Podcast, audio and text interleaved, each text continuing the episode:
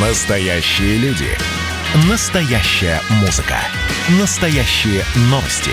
Радио «Комсомольская правда». Радио про настоящее. 97,2 FM. эм. Эдвард Чесноков. Отдельная тема. Здравствуйте, друзья! Несколько лет назад мы все наблюдали довольно-таки отвратительную историю, как 15-летняя чеченская девушка выходила замуж за высокопоставленного чиновника. Все рассказывали, что вот у них такая любовь, при том, что муж почти в три раза старше ее, практически как на картине «Неравный брак», только с некоторым таким кавказским колоритом, и нам говорили, что вот все это любовь и так далее. И практически такая же, в чем-то похожая история повтори... э, появилась сейчас.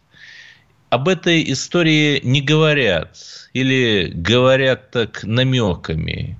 И даже, в общем, оппозиционные либеральные СМИ, которые вроде бы грудью должны встать на защиту либеральных ценностей, здесь, в этой истории, которая тоже произошла в Чечне, были практически близки к тому, чтобы причинить очень большие проблемы своей героине. Что же происходит? Вот давайте и узнаем. У нас есть, я так полагаю, синхроны. Значит, Халимат Тарамова – чеченская девушка возраста около 22 лет ушла из дома и нашла прибежище в соседнем Дагестане, в Махачкале. И выпустила видеообращение следующего содержания. Давайте послушаем. Есть ли у нас возможность э, дать это видеообращение? Нет, но я так скажу, что она добровольно ушла из дома, спасаясь от регулярных побоев и угроз, и просила не объявлять ее в федеральный розыск. Это 6 июня было. Пару дней назад этот самый, как не по-русски говорят, шелтер, ну, они не могут сказать приют, или убежище, по сути, обычная квартира в Махачкалинском доме, была взята штурмом некими силовиками, приехавшими из другой республики. Вы понимаете, из какой. А махачкалинские силовики, которые вначале пообещали защищать эту квартиру, как-то о своем обещании забыли. И затем Халимат Тарамова выпустила второе видео в несколько более формальной обстановке. Прошла в Грозном пресс-конференция. Есть у нас, да, э, видео, а, аудио. Давайте послушаем, чтобы просто оперировать первоисточниками. До неделю э, до выехала в Махачкалу, я общалась с психологом. Э, в общем, я как туда попала, все было как в тумане, я Ваши права э, нарушаются в семье или нужна ли была тебе помощь от правозащитников от наших? А, нет, мои права не нарушаются. Я в кругу семьи, родителей, близких, у меня все хорошо. Нет никакого давления в мою сторону.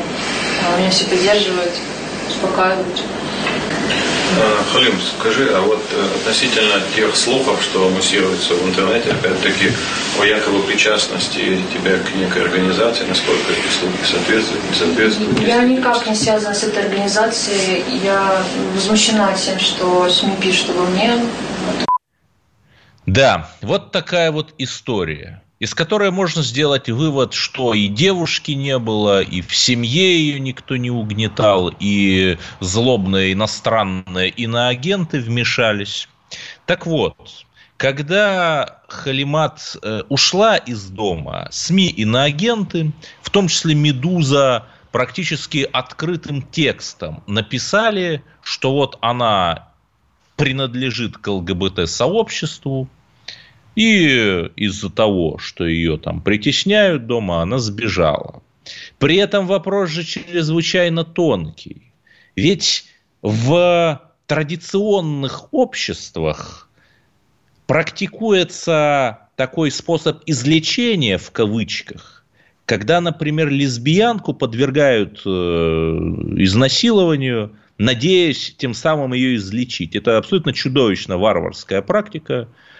И понятно, что когда СМИ иноагенты говорят, вот такая-то девушка, там, лесбиянка, допустим, то фактически запускается обратный отсчет. И они не могут не понимать, каким последствиям такого рода заявления, такого рода клеймо на героя их материала может привести. И, в общем, мы бы, наверное, поставили точку в этой истории, да, сказали бы, что, ну, вернулась вот девушка домой, да, пусть и под конвоем, но вернулась, если бы не удивительное стилистическое повторение. Почти в тот же день мы видели пресс-конференцию с Романом Протасевичем, который тоже клялся в верности державной белорусской власти, говорил, что его никто не бьет и не унижает, и даже кормят хорошо, хотя этого он, наверное, не говорил, но это подразумевалось. И понимаете, в чем проблема? Вот эти вот, э, те, кого можно назвать хипстерами, да, чеченские хипстеры. Я сам бывал в Грозном, я играл с ними в мафию в 2016 году. Это наши естественные союзники. По той простой причине, что я не видел ни одного хипстера любой национальности и любых религиозных корней, который, взяв бы тесак, или нож, или молоток начал бы кидаться на людей с некими квазирелигиозными выкриками. Вот другие люди из той же самой культуры, но другие это делают, а хипстеры нет. И, казалось бы, вот эта секуляризация – которой, кстати, советская власть занималась. Помните, это свободу трудящимся женщинам Востока, женщины, сними чадру и так далее, и так далее, что советская власть наследниками, правоприемником которой мы себя провозглашаем, вот этим занималась. Но почему-то от всего советского наследия именно эту часть, не худшую, эту освобождение женщины в хорошем смысле, мы не берем.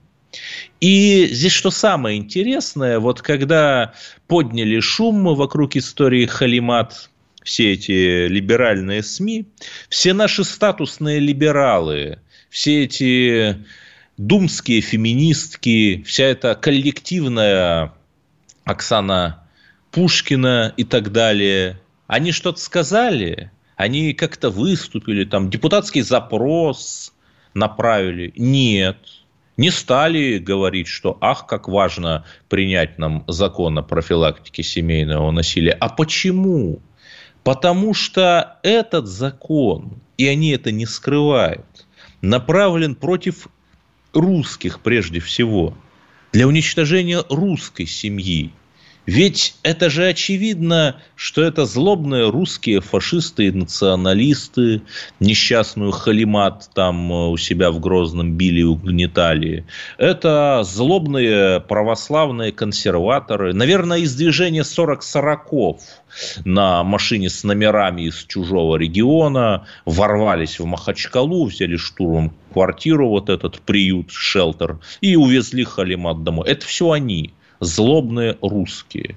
И для борьбы с ними и только с ними надо принимать этот вот закон о борьбе с домашним насилием. Потому что очевидно, что даже если он будет принят, то в зонах э, действия особого права он применяться не будет, как и многие другие законы. И, в общем, на этом, наверное, можно было бы поставить точку, но я чисто из любопытства забил имя Тарамов Аюб Дакаевич. Это отец Халимат, и полный тезка этого отца являлся генеральным директором управляющей компании «Гранд Парк», в Грозном, это на проспекте Ахмада Кадырова 40, есть там такой огромный торговый центр.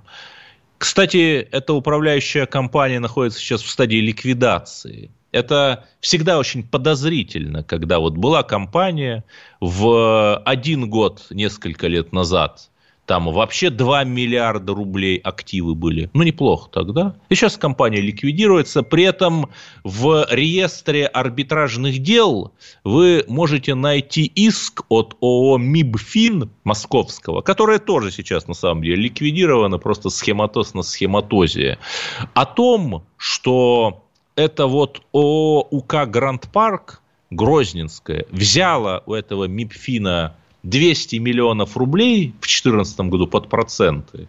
Если верить выписке, то как раз тогда вот этот вот э, человек, являющийся полным тезкой этой девушки, и вот эта, э, э, вот эта управляющая компания взяла 200 миллионов рублей и какое невероятное просто э, невероятная вещь не отдала.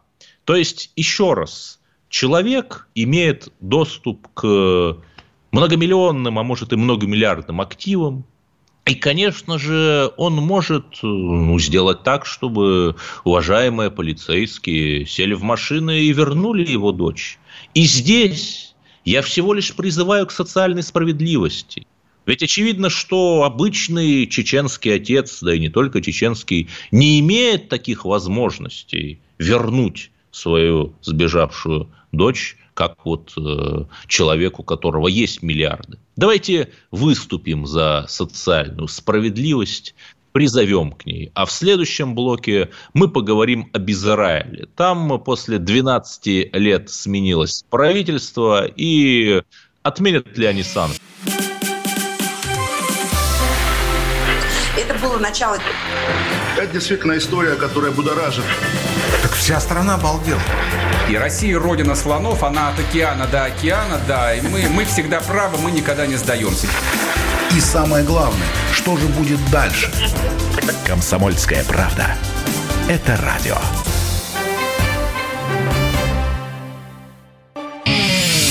Эдвард Чесноков. Отдельная тема. Перейдем к хорошим новостям. Я буквально несколько часов назад привился первым компонентом спутника 5. Чувствую себя не просто хорошо, а прекрасно. Была некоторая боль в левом плече. Господи, это же практически аллюзия на Миледи из э, трех мушкетеров. Но чувствую себя отлично.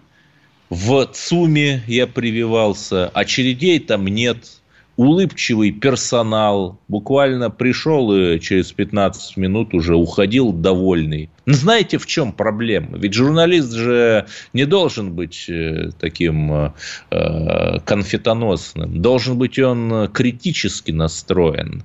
Я, когда в журнале учета прививок расписывался там, на этом прививочном пункте, а все, как вы понимаете, бесплатно, то там была сквозная нумерация, и мой номер был 1605 или 1606, вот так вот. И я, естественно, спросил, а как строится эта нумерация? Мне сказали, что вот эта сквозная нумерация для всех людей, которые этот прививочный пункт в ЦУМе посетили, на минутку в центре Москвы. И нумерация началась где-то вот э, в марте в апреле, когда стартовала вакцинация в этом прививочном центре. То есть, получается, за три месяца всего лишь 1600 человек привилось на 16-миллионную Москву. Сколько это? Один процент от одного процента на одном прививочном пункте. И при этом люди искренне возмущаются, почему в парках скамейки перепоясывают этими ленточками? Да вот потому что. Потому что проявляем безалаберность. Видимо, очень хотим снова на локдаун, на самоизоляцию со своими родными и близкими. Разлучились мы, видимо. Ну, вот.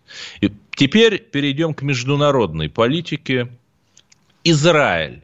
После 12-летнего правления Биби как называли Беньямина Нетаньяху, там новый руководитель. Нафтали Беннет, кстати, человек достаточно правых взглядов, чуть ли не еще более правый, чем Биби. И, в общем, меня бы все это слабо интересовало, если бы не одно «но». Российские национальные интересы. Поменяет ли новое израильское правительство свой российский вектор? Может быть, оно введет санкции – а может быть, наоборот, признает Крым. Вот давайте об этом поговорим с экспертом по Израилю. У нас на линии Александр Каргин, директор программ Московской хоральной синагоги. Александр, здравствуйте. Да, пламенный шалом, Эдвард. Приветствую всех зрителей. Да, Шавуатов, я бы так сказал. Смотрите, меня вообще интересует Шавуатов. всего лишь одна история. Можно ли говорить, что при новом правительстве Израиль станет более гибким по вопросу русского Крыма или нет? Ну, это хороший вопрос. А, дело в том, что и что изменилось по факту. А, до этого было правительство, которое при всех его минусах, они, эти правительства менялись, но эти, это правительство возглавлялось человеком, э, которого знали и уважали на международной арене, который был ну, таким, ну, ну, ну Нетаньяху. Нетаньяху, да, конечно. И с его авторитетом на каком-то этапе стали считаться практически все включая и Путина. Да? То есть у них выстроились очень хорошие такие личностные отношения. Это большой и значимый фактор. А, теперь новое правительство, оно состоит из очень разных партий и очень разных людей. Сегодня я уже в одном интервью пошутил, что э, в каком-то смысле моськи завалили слона. То есть каждый из Ну да, то есть это, это он... коалиция евре... из еврейских националистов и арабских исламистов, э, такой тени-толкай. Это более, более, более сложная вещь. Это коалиция из э, э, таких правых евреев, можно сказать, отчасти националистов, ну, Нетаньяху тоже еврейский националист, либеральный националист. Э, это коалиция из вот таких правых евреев, из левых, причем и ультралевых евреев, и исламистов. И исламистов. Там есть партия одна, она исламистская. То есть это абсолютно mm-hmm. разношерстная коалиция. И, соответственно, во главе сейчас этой коалиции ближайшие два года э, человек, который получил поддержку примерно, примерно 5% э, избирателей израильских. Да, Нафтали Беннет его зовут. Нафтали Беннет, да, совершенно верно. Для да. сравнения, да, у Нетаньяху поддержка где-то 25-30%. У него самая большая поддержка из всех возможных. Вот. И как минимум, первое, это правительство, оно неустойчивое, и, соответственно, на него легче будет э, каким-то иностранным контрагентам давить.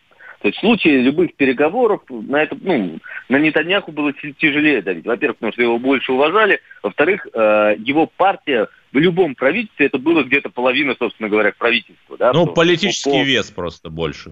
Да, да, да. И, и, и, и вообще как у личности. И внутри правительства. То есть его партия занимала где-то половину правительства по э, депутатским мандатам. Э, в случае с Беннетом его партия, э, она будет занимать, я не знаю, сколько там, по-моему, по-моему, около 10, 10 или 15 процентов, 10, по-моему, процентов от правительства. Он, он абсолютно ну, не пользуется Хорошо, да. Александр Каргин у нас. Да, и у него, да, как, и у него... Как править, как, как отношения с Россией они будут строить? Ну, я думаю, что либо ситуация ничего не, ситуация в принципе не изменится, либо Путин Беннета продавит на какие-то вещи, которые выгодны России. Вот и все. Есть всего две, два ну, варианта. Вот за это мы уважаем нашу власть, за то, что они могут э, вести себя на международной арене так, чтобы с ними считались. Ну хорошо, тогда следующий вопрос. Всего лишь несколько недель назад новое обострение вокруг сектора Газа и Палестины прекратилось. Нет ли опасности, что там снова начнется война? Ну, на днях как раз Хамас, движение Хамас, э, радикальное исламистское движение, они заявили, что они уже завтра или послезавтра собираются начать какую-то эскалацию, снова начать обстреливать, если э, в Израиле пройдет так называемый марш флагов. Это на день освобождения Иерусалима каждый год проходит такая красочная э, красочное шествие по Иерусалиму с израильскими флагами. И они хотят, чтобы, ну, короче, они хотят запретить в Израиле выходить с израильскими флагами.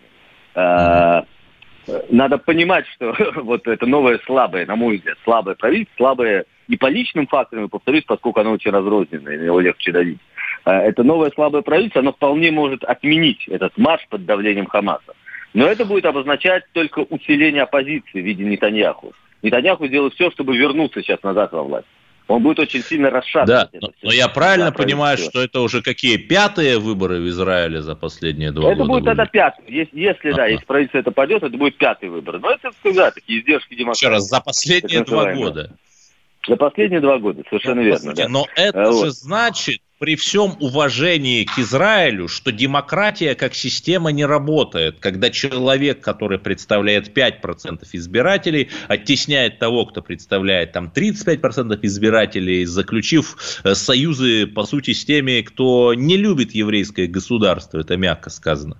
Эдвард, ну я могу тебе сказать, что, на мой взгляд, я выскажу да, такое оценочное суждение, парламентская демократия в том виде, как она есть в Израиле, стопроцентно не работает. И как минимум, и это об этом сегодня все чаще говорят, в Израиле надо вводить прямые выборы премьер-министра. Да, потому что то, что сейчас, это их правда приводит к бардаку. Uh, мое мнение, что обострение с Хамасом, скорее всего, сейчас не будет, потому что если Хамас начнет, обос... начнет это обострение, полиция, поли... ну, нынешнее правительство просто падет, потому что там будут проблемы с, этим, с этой исламистской партией. Она абсолютно как бы не лояльна, по сути, Израилю. Она, э, не готов, они не готовы были осудить Хамас в прошлую военную кампанию. То есть оно все падет, и к власти опять придет Нетаньяху. Я думаю, Хамас на это не готов пойти, то есть они испугаются, это все слова. Я думаю, поэтому войны не будет. Если война снова будет, скорее всего, нынешнее правительство, вот, вот оно только собралось, и ему сразу конец. Ну, да, но нам-то главное российские национальные интересы, и, кстати, МИД РФ уже отчитался об организации нескольких вывозных рейсов для тех русских жителей Палестины, которые опасаются войны и хотели бы вернуться домой. Да, их уже вывезли, Смотри, вывозят, это зрения, хорошо. С точки зрения российских интересов не совсем понятно, что выгоднее с одной стороны, выгодно, выгоднее слабое правительство с Нетаньяху, э, с этим, с Беннетом, на него легче давить. Это с одной стороны. Но это не угу. только же России легче на него давить, Америка-то тоже. И они могут так надавить, что Израиль присоединится к санкциям. А на Нетаньяху ну, да. не получалось так давить. Поэтому, понимаешь, тут как бы вот все, у каждой медали две стороны. Ну вот еще одна история без относительно нового правительства. Александр Каргин, руководитель э, программ хоральной синагоги у нас на линии. Вот правильно ли я понимаю, что несмотря на то, что по сути-то по факту Израиль является многонациональным государством, что там живут и евреи, и в большом количестве арабы, там фалаши и так далее. При этом де юре он национальное государство еврейского народа. В Израиле нет конституции, конституцию заменяют несколько актов, э, да, э, на сегодняшний день основной такой акт – это Декларация независимости. Там прописано, что Израиль – это национальное еврейское государство, еврейское и демократическое государство. Именно так. Да, вот э, удивительно, конечно, 30 секунд у нас остается. С нами был эксперт по Израилю Александр Каргин. Вот, оказывается, государство, при этом будучи многонациональным, может быть и демократическим, и декларировать себя как национальное государство такого-то данном случае еврейского народа. Интересно. Но оставайтесь на линии. Радио «Комсомольская правда» – это настоящая музыка. Я хочу быть с тобой. Напои меня водой твоей любви.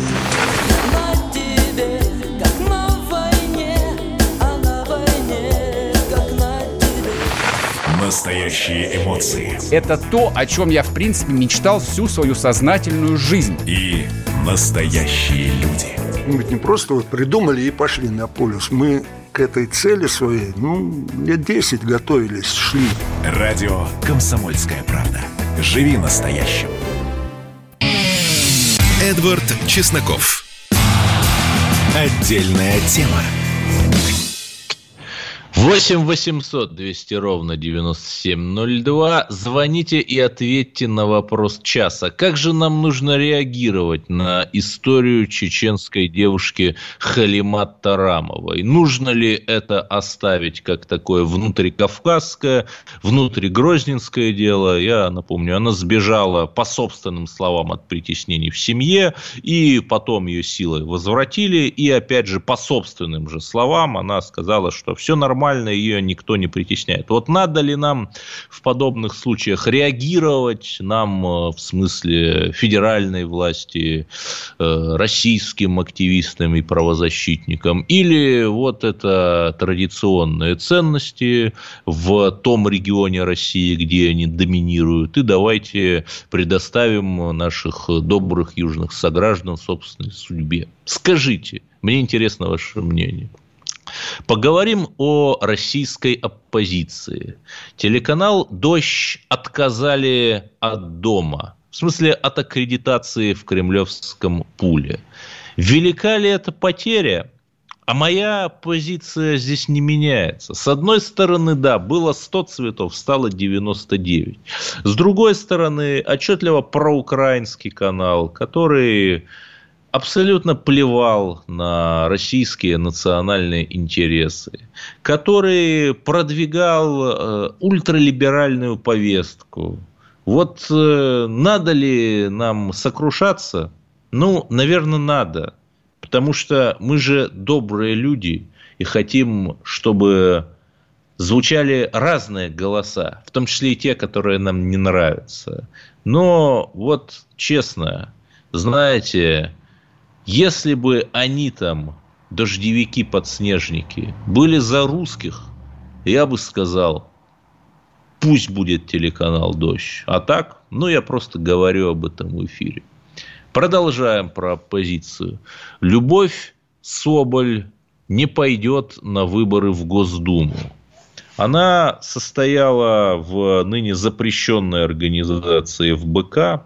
Так некоторым сюрам это все отдает, да, запрещенное движение УЕ, запрещенная организация ФБК, была, по сути, правой рукой господина Навального, а, я сейчас даже не буду э, комментировать э, всевозможные видео с участием госпожи Соболь. Это пошло, и подобные комментарии создают, скажем так, рынок для дальнейших сливов того же рода.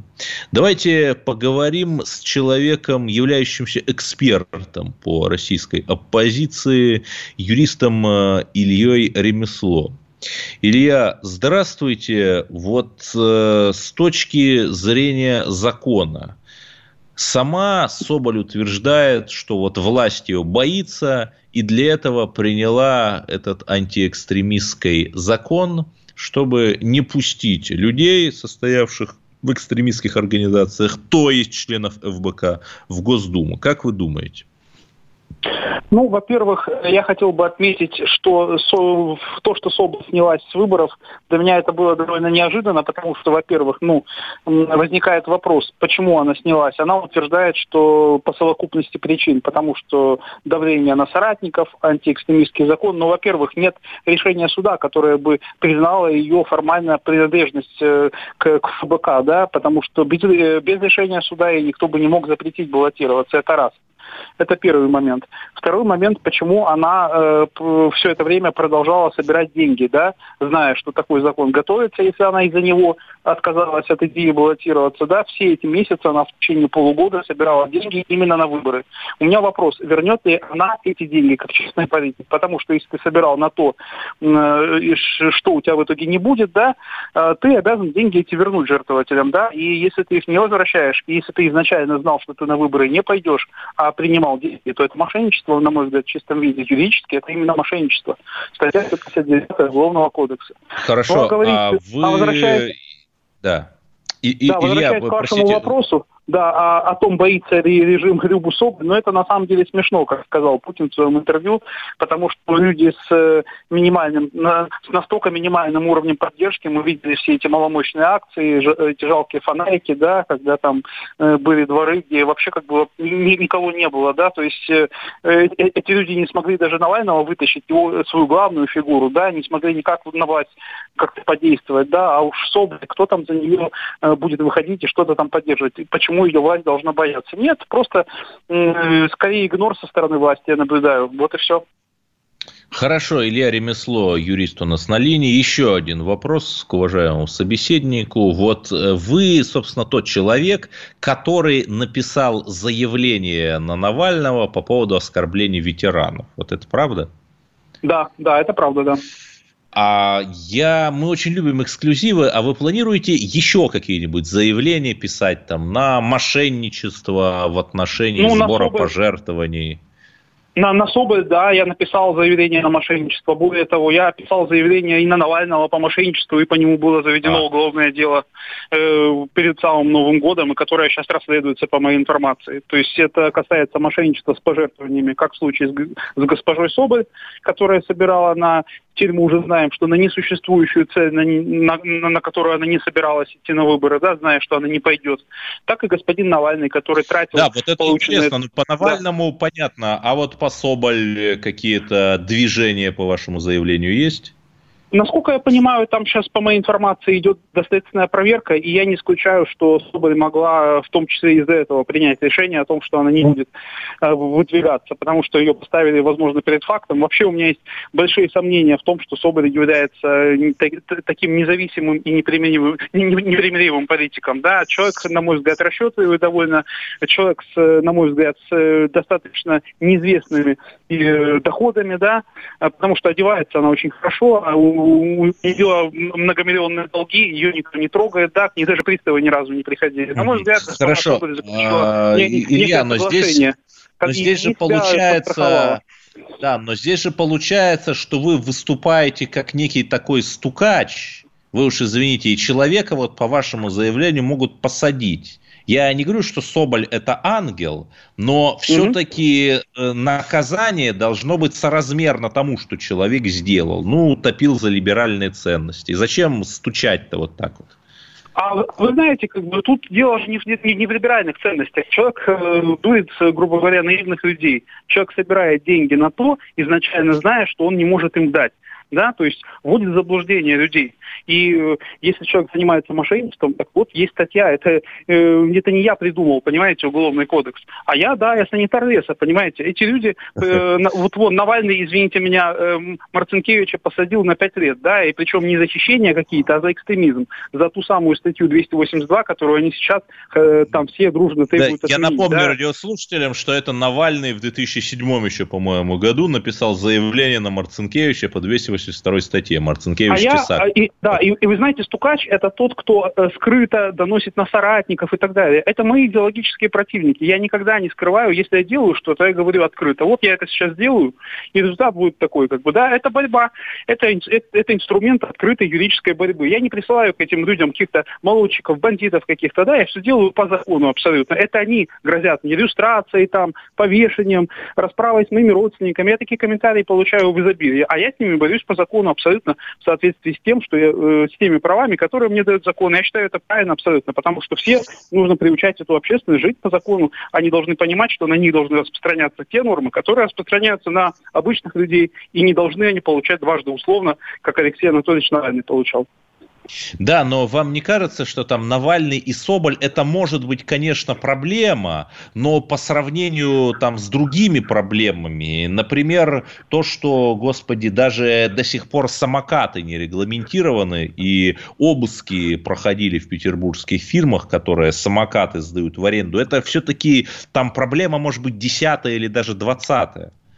А вы знаете, я не считаю, что у нас э, самокаты это более главная проблема, чем несистемная оппозиция, которая в открытую, действуя по указке из-за рубежа, пытаясь расшатать режим, как установлено уже э, решением суда по делу ФБК, на минуточку, который признал экстремистской организацией, эти люди вынашивали планы, по сути, по свержению, незаконному, насильственному свержению власти, да? Это установлено решением суда. И вы, и вы всерьез считаете, что самокаты более важная тема, чем люди, которые хотят нашу страну, грубо говоря, ввергнуть опять в эту бездну, из которой она вот выбралась несколько десятилетий тому назад. Я считаю, что все-таки это более важная тема, чем самокаты. Ну, не знаю, не знаю. Я в отсутствии э, хорошего следователя вынужден быть и злобным следователем, и хорошим одновременно. Ну вот Но господин опять, Кашин, да, был бы господин Кашин в эфире, может быть, мы на эту тему с ним бы и поспорили. Это скорее его такая риторика и фишка, да. да, но еще раз, э, Илья, вот возникает вопрос, а за вами-то кто-то стоит, то есть на что вы там вообще живете, если упрекаете Соболь в том, что она непонятно на что живет? Да, у нас 30 секунд.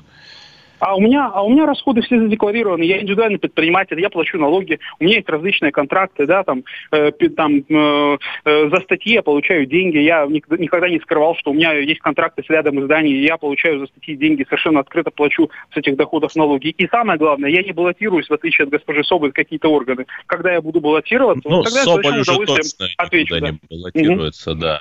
Спасибо, с нами был юрист Илья Ремесло вновь вставший на священную борьбу с ФБК, организацией, признанной в России экстремистской и запрещенной. Оставайтесь на линии. И что же нам делать с чеченской девушкой Халимат, которая сбежала из дома, а потом не вполне добровольно вернулась? Звоните и скажите. Эдвард Чесноков. Значит, я самый первый вакцинировался, поэтому меня спрашивают. Поехали, напились и давай, значит, все. Нет больше СССР, мы создали Содружество независимых государств. И скорее хозяину Бушу, старшему президенту США, звонить. Назначьте везде русских, и многонациональные регионы были бы довольны. И дайте больше прав регионам и больше прав предприятий. Итоги с Жириновским. Каждую пятницу на радио «Комсомольская правда». Владимир Вольфович клеймит злодеев – с оптимизмом смотрит в будущее и общается со слушателями. 9 часов вечера по московскому времени. Я все могу сделать. Запросто наведу порядок. Эдвард Чесноков. Отдельная тема. 8 800 200 ровно 9702, телефон прямого эфира. Позвоните и скажите, что вы думаете о деле Халимат Тарамовой, чеченской девушки, которая вначале сбежала из дома, потом не вполне добровольно вернулась. Вот надо ли нам как-то в эти дела вмешиваться или вот оставить все как есть? Все-таки человек, сделавший последние 30 дней, это Роман Протасевич. Давайте послушаем э, его слова на той самой сегодняшней пресс-конференции, о которой я уже говорил. Слушаем. Сегодня утром в телеграм-каналах появилась информация о том, что вас в СИЗО КГБ избивал лично Александр Лукашенко. И во время вашего интервью на ОНТ у вас на руках были ну, следы кровоподтеков. А что это были за следы? Ну, хорошо, наверное, когда вы начали разговор шутки, я признаюсь, просто тоже на самом деле немного волнуюсь. Я вот буквально два часа назад узнал, наверное, о такой возможности. И вот, касательно вот этой шутки, я, наверное, тут даже комментировать ничего не буду, это просто смешно. Во-вторых, касательно моих следов на руках, я думаю, каждый из вас может подойти и посмотреть. Это следы от э, стяжек, которые на меня надели во время задержания, так как задержание, насколько я понял, было для сотрудников настолько неожиданно, что, в общем-то, у них не было при себе наручников. Это единственное, э, что-либо вот, что вообще может быть. Да, вот такая вот странная история. И давайте взглянем на нее с другой, третьей стороны. У нас на линии Александр Охрименко, украинский политолог и президент Украинского аналитического центра. Александр Андреевич, здравствуйте. Вот из Киева-то вся эта история с Протасевичем и его нынешним э, интервью как видится? Ну, видится, что действительно столько нагромоздили мифов, лжи, выдумок. Ну, вот, наверное, он все-таки правильно сказал, что это вы начали шутки. Ну, действительно, честно говоря, слишком много мифов по поводу этого задержания. Слишком много мифов по поводу Процесевича.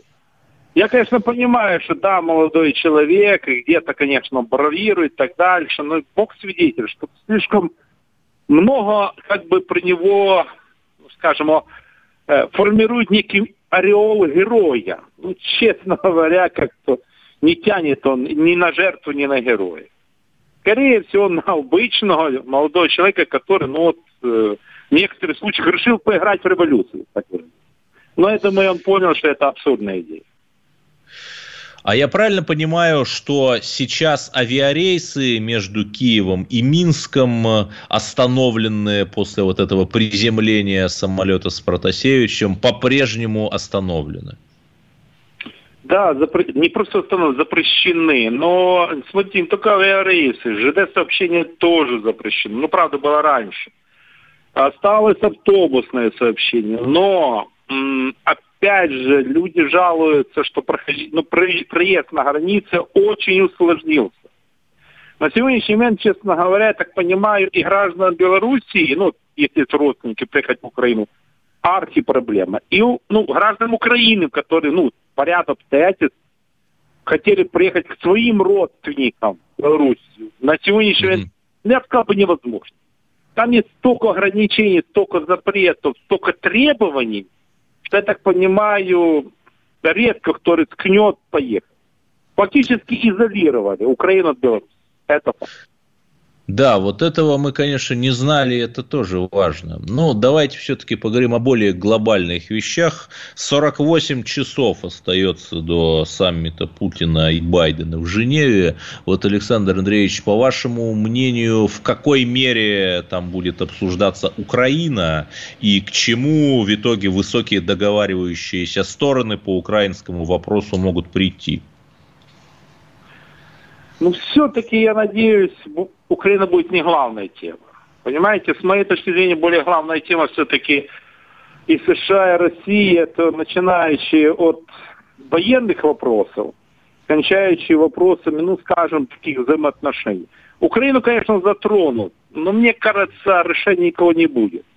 Скорее всего, Байден озвучит то, что он говорил раньше, ну, как вы понимаете. Соответственно, Владимир Путин озвучит свою позицию, но не слишком не совпадает. Я думаю, на этом и ограничится. Даже если, ну, к примеру, э, была бы цель составить какой-то коммюнике заявление, я думаю, ее сейчас арки сложно составить. Слишком разные цели. Слишком. То есть тут даже точки для соприкосновения слаб. Я не исключен, что Байден, скорее всего, на прямой вопрос, ну, наверное, будет такой вопрос, Будет ли он поддерживать вступление Украины в НАТО? Я думаю, Байден однозначно ответа Путину не даст. Если даст, то угу. такой обтекаемый. Вроде бы да, вроде бы нет. Вот, вот это, я думаю, будет обсуждать точно. Да, Александр Охрименко, украинский политолог, президент Украинского аналитического центра. У нас на линии заключительный вопрос к Александру Андреевичу. Давайте поговорим все-таки о том, что нас объединяет, хоть и несколько в печальном виде, это коронавирус. Вот в Москве введены из-за роста числа заболеваний новые ограничения. Да, пока что небольшие. Например, рестораны теперь в 23 часа должны закрываться там детские площадки кое-где не работают и так далее. А вот как в Киеве с коронавирусами, коронаограничениями дела сейчас обстоят? Вот знаете, сейчас все хорошо и боюсь сглазить, честное слово. Смотрите, сейчас ну, практически вся Украина, Киев так званой зеленой зоне. Там есть ограничения, э, действительно, ну, по массовым мероприятиям, в принципе, по поводу кинотеатра и так дальше, ну нельзя стопроцентный заполняем. Тут я полностью согласен. Ограничения по ночным клубам абсолютно согласен, потому что а что касается в основном, там ограничений нет. Но, к сожалению, э, Министерство здравоохранения бывает третьей волной. Честно говоря, не хотелось бы возврат к третьей волны. Вроде бы все хорошо, и очень бы хотелось, чтобы так бы оно хорошо осталось. Потому что ну, люди уже слава Богу, вот этих ограничений. Слава ужасно, Богу, честно. да. Пусть, пусть все будет хорошо, и самое главное, пусть те и люди, тоже, которые... чтобы быстрее все отменили. Да, да, да. Но главное, чтобы кампания по вакцинированию шла успешно. Да, с нами был Александр Охрименко, украинский политолог и президент Украинского аналитического центра. Вот такая вот история. Мы идем навстречу саммиту. Многие уже саммиту Путина-Байдена, как вы понимаете. Причем был комичный эпизод. Э, Байден в Женеве вышел на террасу ресторана и явно явно не поняв, что вообще происходит. И его нашла, собственно, жена, и вот вела его туда дальше, где все это должно происходить. И, конечно, мы должны надеяться, что это будет не та Женева, как в 80, как в середине 80-х при Горбачеве, а хорошая, нормальная ее такой позитивный двойник, что мы отстоим свои национальные интересы и договоримся с американцами, да хотя бы по Украине. Слушайте радио КП. Эдвард Чесноков. Отдельная тема.